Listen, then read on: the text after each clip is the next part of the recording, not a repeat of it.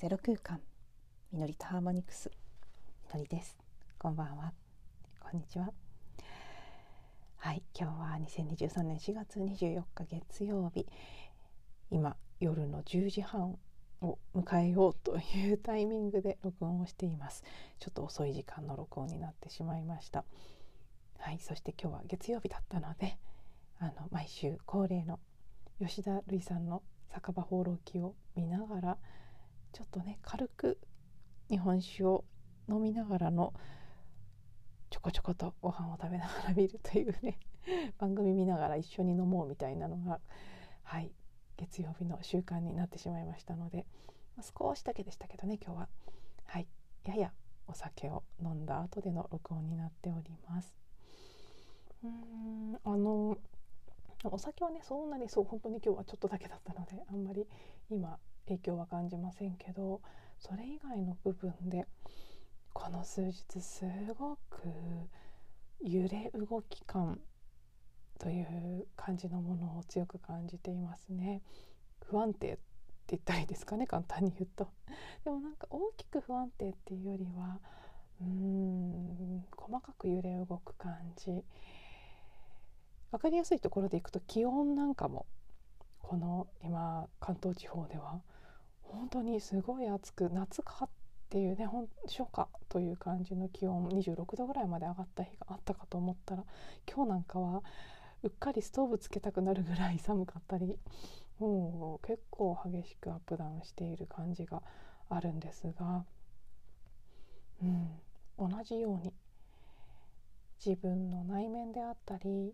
あるいは内面の投影として外側に見えてくることなんかも。なんだかこう揺れ動きが激しいな不思議な動きをしてるなっていう感じですね。ちょっと予測がつかないような動きをしてくるので、うん、なかなか気が抜けないなという感じもややしてはいるんですが。分かりやすいところでいくと 私はですねずっとこの12週間お話ししている6月サマーインテンシブ夏季集中講座を受けにサンフランシスコまで行くかどうかという選択に対して散々迷ってその迷うプロセスの中で散々感情を解放してそしてあの直近で受けたクラスの内容が感情のリリース、ね、あの滞った感情を音を使ってリリースしていくという内容のクラスを受けたばかりだったんです。でその日に出た宿題も今までで一番大事な宿題ですということでまだ自分の中でスタックしている感情を全てリストアップしてそれらを一つ一つその日に教えてもらった10個のテクニックを使ってそのいずれかを使ってどんどんどんどん解放していってくださいという宿題があったんですね。それで多分その宿題をちゃんとやれよっていう宇宙やスピリットからの指令だったんだと思うんですけど昨日は不思議なぐらい重たい感情で圧迫される感じがずっと朝から続いてたんですけど帰った後特に激しくなってもうあの私は全然そういうのに抗わないことにしているのであそうだそうだこれはきっと宿題をやれっていうことだと思ってしっかり集中してその時出てきていたまだね未消化の感情というのを全部書き出して一個一個流していった。そうですね。昨日はあの午前中にほっぽのぽのの講演会があったこともあってクリーニングというのもね改めて、え、おさらいしていた部分もありますから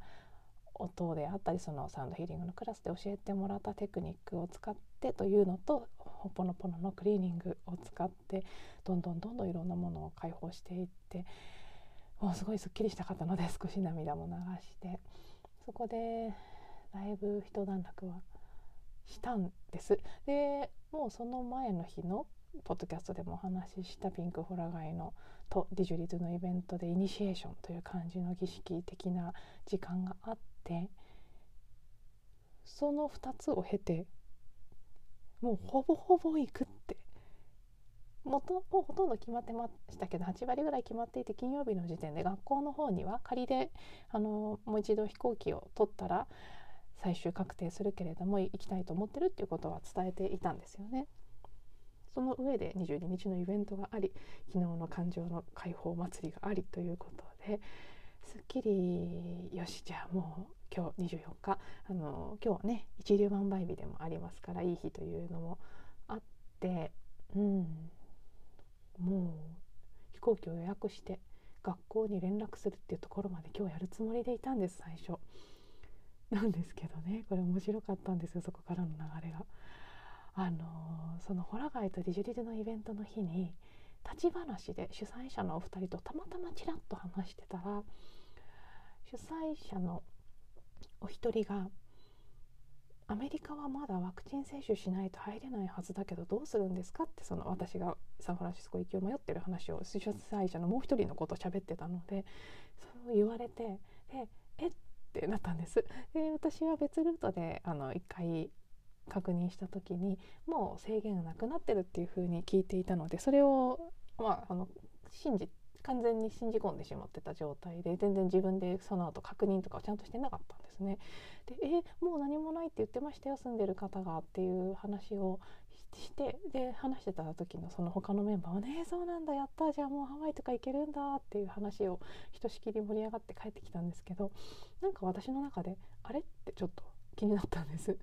そういえば私ちゃんと調べてないなってでもう何もないですよって言ってもらった言葉を信じてあそうなんだって思っちゃったけどしっかりねその大使館とかのホームページであったり、うん、あの正式な情報を見てない。あこれさすがにちょっと飛行機取る前に確認した方がいいなと思って。調べたらもうねまさかのですよ。そんなことあるわけないだろうっていう感じのルールなんですけど今アメリカ国民の方や永住権を持ってる方グリーンカードを持ってる方なんかはワクチン接種なしでも検査なしで入出入国ができるんですけど外国人だけは外国人旅行客に関してはまだ2回以上のワクチン接種証明が必要だっていうルールそれがまだ生き残ってたんですそんなことありますか？もうねアメリカもマスクのあの義務なんかももう全州でなくなっているということで日常もほとんど普通に戻ってるというふうに聞いてますし例えばテレビで WBC なんか見てても全然現地の人ももちろんマスクとかしてませんよね。だから本当に私もねそのもう何もないですよって聞いた話をそりゃ信じますよ。だってどう考えてもなさそうだったんですもん。そんな外国人の入国にだけワクチン2回以上接種を義務化するなんて普通に考えてありえないじゃないですか。意味がわからないと思ってすごい衝撃を受けまして。でもそうなんです。まだ外国人はアメリカへの入国は2回以上のワクチン接種証明がないと。入れなかったんですよ。よかったです。本当に調べて念のため。でねあの一部噂のレベルで5月11日からまたその規制もなくなるんじゃないかというふうに、まあ、これはもう個人の方の予測のレベルでしたけど、ね、でもかなり可能性はあるなとは思うんですね日本も5月8日からあのワクチン未接種者でも PCR 検査なしで入国できるというふうに変わりますし大体連動して裏ではねこういろんなタイミングを合わせてそういうのを決めてるんでしょうから、うん、アメリカも時期にそうなるだろうと今回その5月11日になんだっけな国家緊急なんだっけ事態宣言みたいなやつ が解除される予定だったんですよねアメリカは。それが前倒しで4月10日に解除されたっていう背景があってでもその4月10日に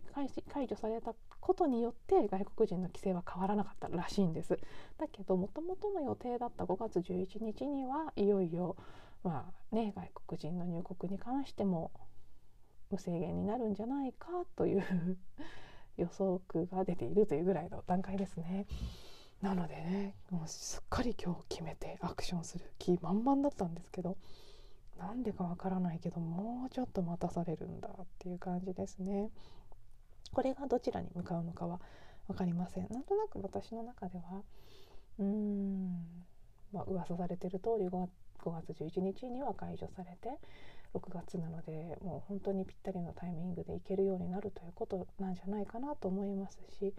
ギリギリゴールデンウィーク明けでもパスポート取得とかも間に合いますからこのまま航空券の料金も変わらないでその規制が緩和されるという確かな情報を得られるまで至ったらもちろんお祝らず行こう今度こそはと思いますけどねせっかくせっかくここまで悩んでせっかく決めたのにって感じですからね。ただ、あのー、逆にもしそれでも解除されなくていくのが難しいってなった場合は多分なんですけど何か別の要素があるんだという気がするんですね。これもどこかの部分で自分で感じていることでもあってここまで足止めされてることにも何か意味があるという気もしているんです私って迷う時はすごい迷うんですけど決まる時はすごい早いんですねで決まらなかった時は決まらなかった意味があるんです多分。今回に関して言うと少なくとも最初に迷ってた時点からは迷ってる間に飛行機の料金も安くなりましたし、まあ、そのコロナ関連の状況も徐々に変わってきている。そして何よりも大きいのはこの迷っていた期間に自分が体験した感情面のプロセスがすごく大事だ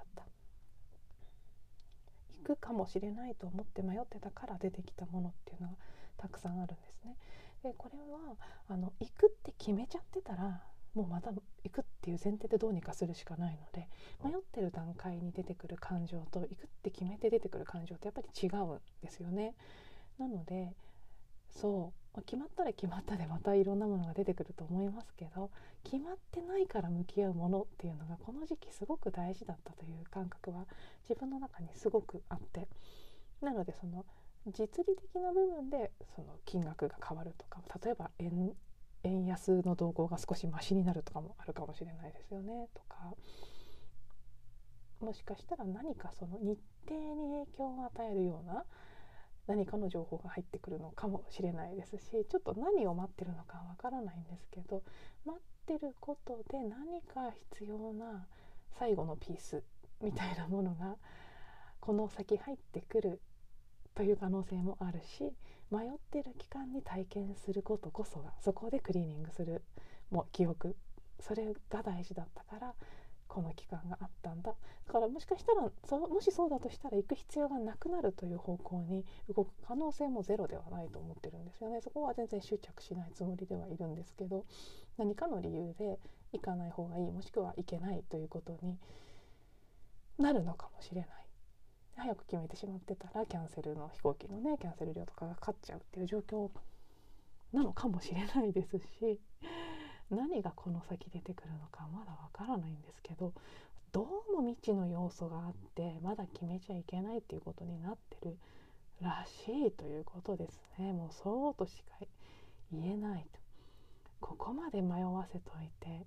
そしてここまで散々「行け行け」っていうメッセージを送ってきておいて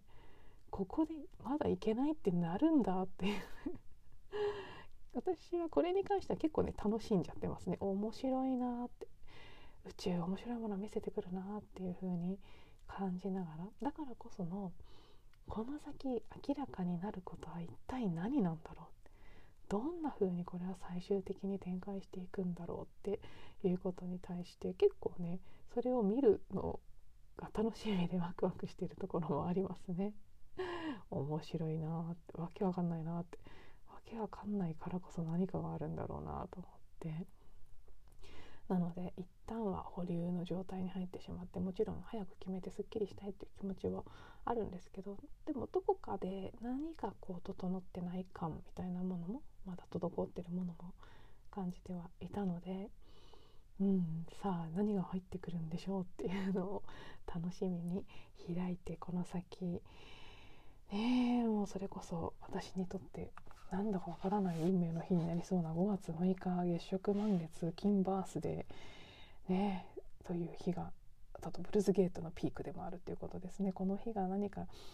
鍵になるだろう大きな転機になるだろうということはあのこれ実は面白くてですね。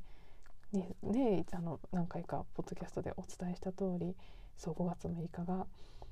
満月で月食で満月時間が234というね連番になってて。で金93私の金バースデーで立夏の日で、えー、ブルーズゲートのピークでってもうすごい重なりまくっているこの5月6日。そのことにカレンダーを見て気づいた時点でも何かあるなって思ってたんですけどその後 YouTube で見ているタロットカードリーディングの動画で別のカードリーダーさんの別のリーディングで2回5月6日の満月があなたにとってものすごい重大な転機になりますということを言われてるんですよ。ちょっと鳥肌じゃないですか。えってどれもね3択とか4択とかの中から選んでいる。たまたまそういうリーディングのたくさんある中の一つで私が選んだところでこの5月6日の満月ドンピシャで言われるんだっていうなのでね、まあ、何かはあるんだろうと思うんですね。それが分かりやすい形で来るのかもうちょっと潜在的な形で来るのかどういう風になるのか分かりませんけど特段変わった予定は今のところないので 土曜日ですし多分午前中セッションが1件あってその後多分家の近所で普通に過ごすんじゃないかなと思うんですけどね。何なんでしょうこの日はというのもあってこの辺になってくるともし本当に5月11日から制限が解除されるっていうことだと5月6日ぐらいには分かってる可能性もありますからね。なのでもしかするとその本当にチケットを購入して学校に行きますと宣言するという日になるのかもしれないですしもっと全然違う予想もしないことが起きてくるのかもしれないですし何でしょうね。あの全然別にね私のことなの人生のことなので だからどうっていうことは皆さんにはないわけですけどこの聞いていただいてるよしみでなんとなくこう面白半分に楽しみにしていただけたらなと これがどんな風に展開するのかっていうことはあのドラマとかを見るような形で私も知りませんからねその展開とか結末を 普通にまあ面白がろうかなというふうに思っておりますので是非一緒に面白がっていただけたら大変嬉しいです。はいまたご報告させていただきますね。というわけで今日全然本当にどうでもいい話になってしまいましたけどはい緩やかにこれで終わっていきたいと思います。また次のエピソードでお会いしましょう。